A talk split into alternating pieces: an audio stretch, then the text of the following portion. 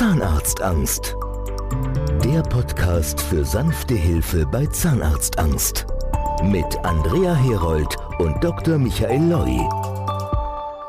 Hallo, herzlich willkommen zu einer neuen Folge unseres Podcasts Zahnarztangst. Dr. Loi ist heute wieder bei mir. Hallo, Dr. Loi. Hallo.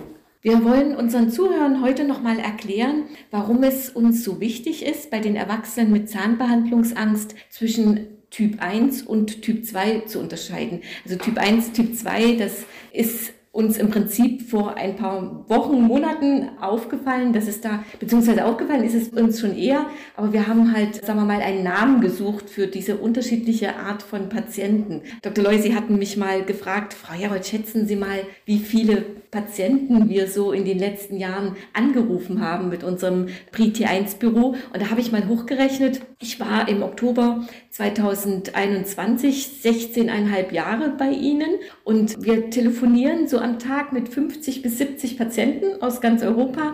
Und da haben wir hochgerechnet, wir sind dann bei circa 220.000 Patienten, 220.000 telefonischen Beratungen, die wir durchgeführt haben in den Jahren. Das ist ja allein schon mal eine unwahrscheinlich große Menge. Denken Sie, dass irgendein Zahnarzt so viel Patientenkontakt hat? Nein. Also man muss vorausschicken, die Menschen, muss man mal sagen, weil sie sind noch keine Patienten, die rufen bei uns an, erst nachdem sie die Homepage studiert haben. Vorher rufen die gar nicht an. Das heißt, die sind schon vorselektiert. Es sind tatsächlich Menschen mit Zahnbehandlungsangst. Das ist die offizielle Bezeichnung für Zahnarztphobie und Angst vor dem Zahnarzt und was es da noch alles für Bezeichnungen gibt. Da rufen also nur Leute an, die Zahnbehandlungsangst beim Erwachsenen haben, so heißt es. Und meine Frau Herold hat eine gewisse Neigung zu Statistiken und das war zu unserem Glück eigentlich. Weil wir haben intuitiv schon gemerkt, da muss es irgendwelche Unterschiede geben bei den Patienten, die bei uns dann sich beraten lassen. Nur wir haben es nicht gewusst. Ja, im Prinzip habe ich auch immer gemerkt, also es gibt so Patienten, die sind am Telefon, wie ich es war, wie ich es von mir kannte.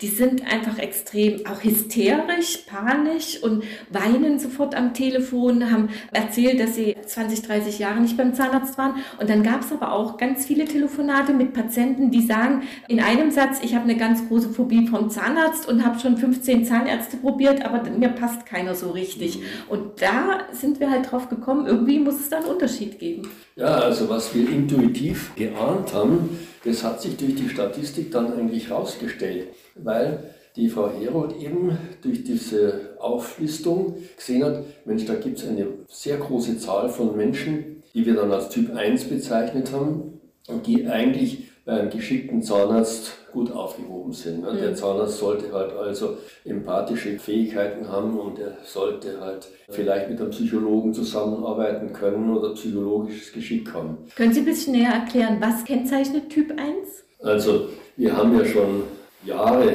geahnt, da muss es schon Unterschiede geben zwischen den Patienten, mit denen die Frau Hero die Beratung am Telefon macht, in PT1 aber wir haben überhaupt nicht gewusst, was der Unterschied eigentlich sein soll. Und aufgrund der statistischen Neigung der Frau Herold kam eine Tabelle zustande, die dann dazu, die bedeutet, es gibt Typ 1 Patienten und Typ 2 Patienten. Und die haben wir jetzt mal aufgegliedert, die paar Merkmale, Typ 1 Patient gegenüber den Typ 2 Patienten. Und da ist zum Beispiel ein Merkmal, fühlt sich der Patient seit Jahren hilflos mit dem Zustand seiner Zähne.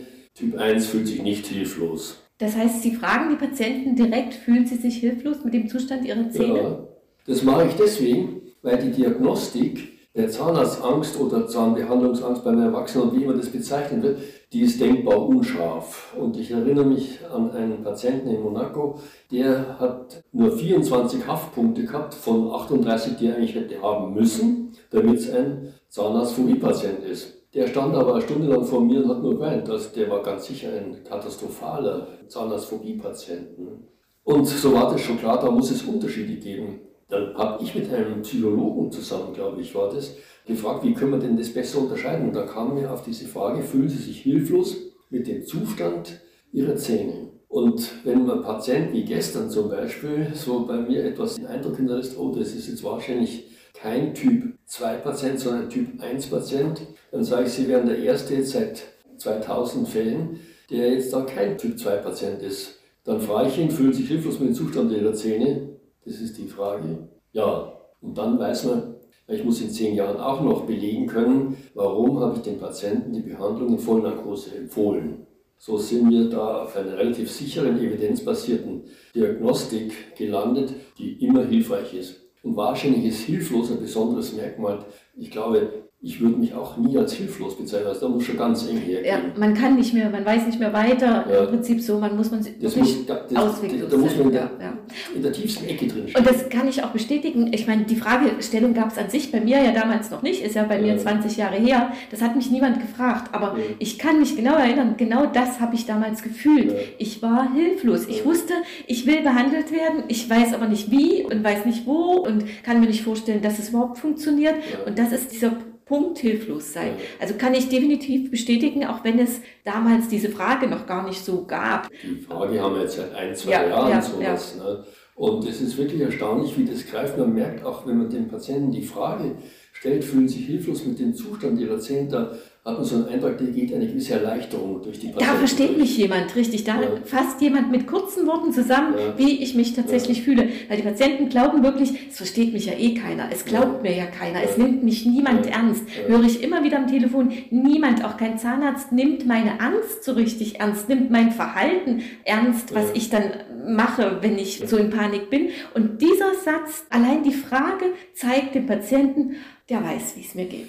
Weil Sie das gerade sagen, ich habe das immer wieder das Gefühl, dass die Zahnärzte mit so einem Patienten den Rat, dass sie den den Ratschlag haben, das kriegen wir schon. Ja, richtig. So, aber mit das kriegen wir schon, da entstehen bei den Patienten dann schon die ersten Zweifel. Und Druck. Und Druck dass das eben doch lösbar ist, aber es ist eben nicht lösbar. Ja. Das heißt, man muss den Patienten wirklich ganz schlicht und einfach so ernst nehmen, wie die Sache nun mal ist und richtig, die ist ernst. Richtig, richtig, ja. Und dann haben wir also noch ein paar so, wir haben da, ich weiß nicht, sind glaube ich zehn Merkmale, die wir da für den Typ 1 Patienten haben, damit man unterscheiden kann vom Typ 2 Patienten. Die Befundaufnahme. Befundaufnahme ist beim Typ 2 Patienten nahezu unmöglich. Nur wenn er erstmal Vertrauen hat, dann kann man ein paar Befunde aufnehmen. Aber das ist beim Typ 1 Patienten überhaupt nie ein Problem. Vielleicht ein bisschen langsamer, aber. Das heißt eine Untersuchung der Zähne. Eine Untersuchung der Zähne. Dann, es gibt im Bereich der Zahnmedizin sogenannte Richtlinien, wie eine Behandlung abzulaufen hat. Das ist absolut sinnvoll.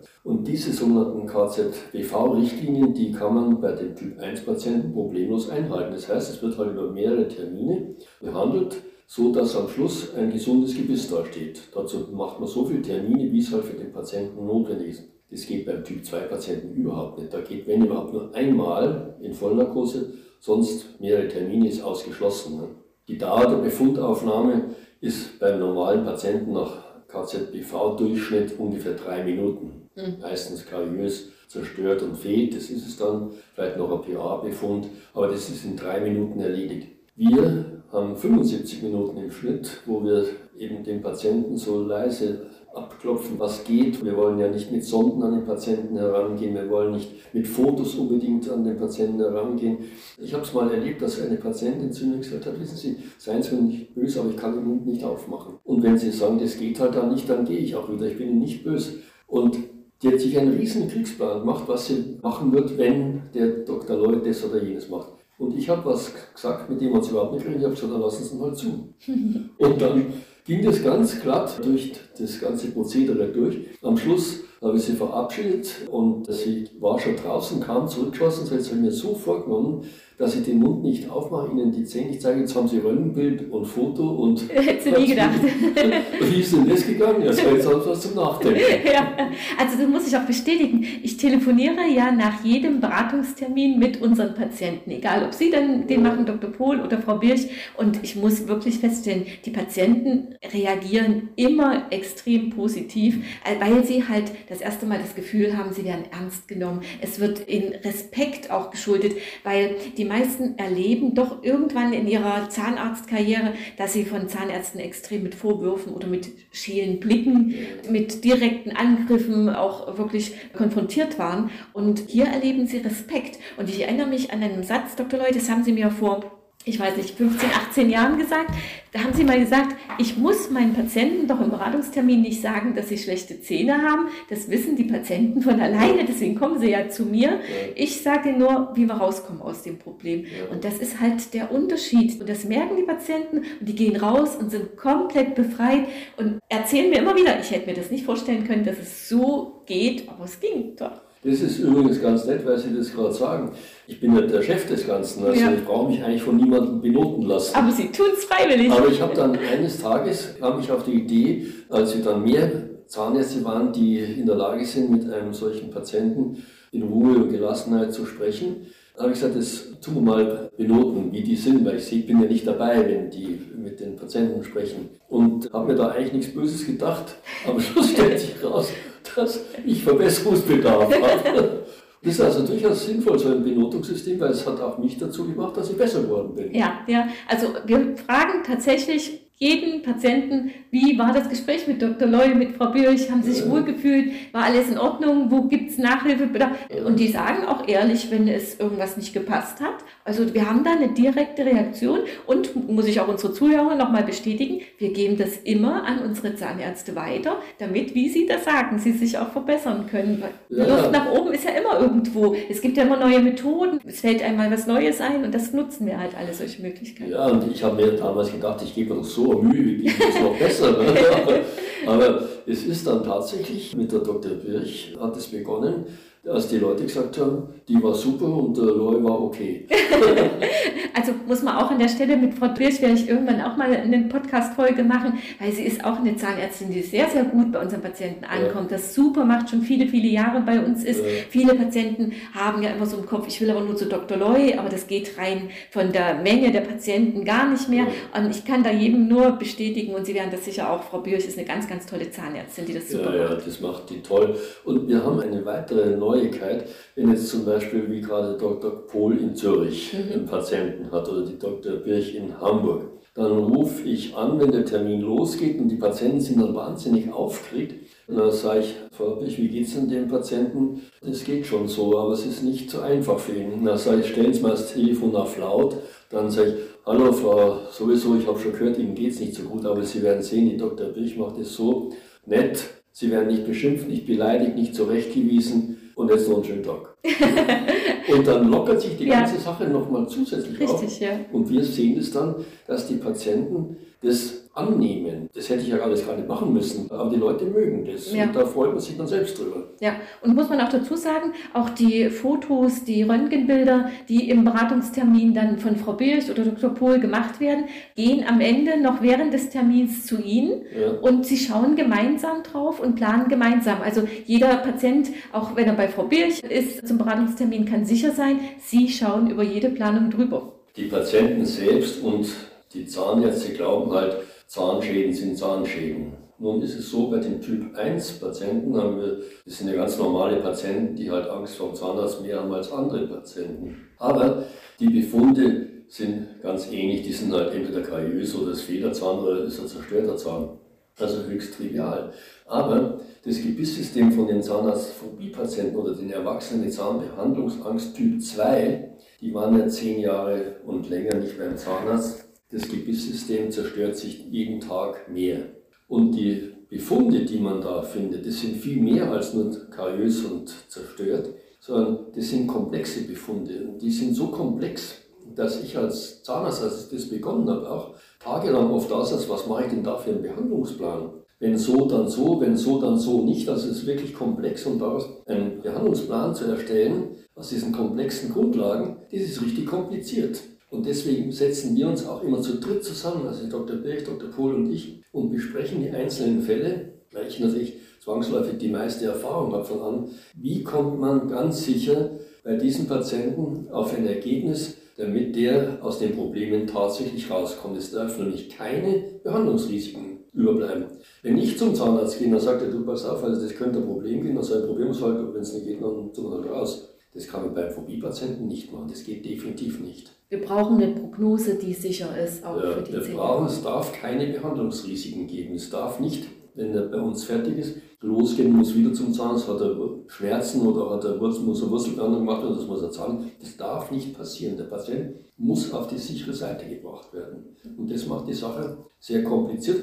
Und ich sehe es ja, wenn ich jetzt Zahnärzte, die bei mir sind und das sich anschauen, egal wie alt die sind, ob jung oder alt, die kommen überhaupt nicht zurecht mit solcher Planung. Das ist viel zu schwer und viel zu komplex und viel zu kompliziert für die. Zu dem Thema würde ich dann in der nächsten Podcast-Folge mit Ihnen sprechen. Mhm. Für heute Dankeschön, Dr. Loy. Und bis zum nächsten Mal. Ciao. Und ciao. Alle Infos auf www.zahnarztangst.de oder in den Show Notes des Podcasts. Nehmen Sie jetzt Kontakt auf und bekommen damit die Chance auf ein beschwerdefreies Leben.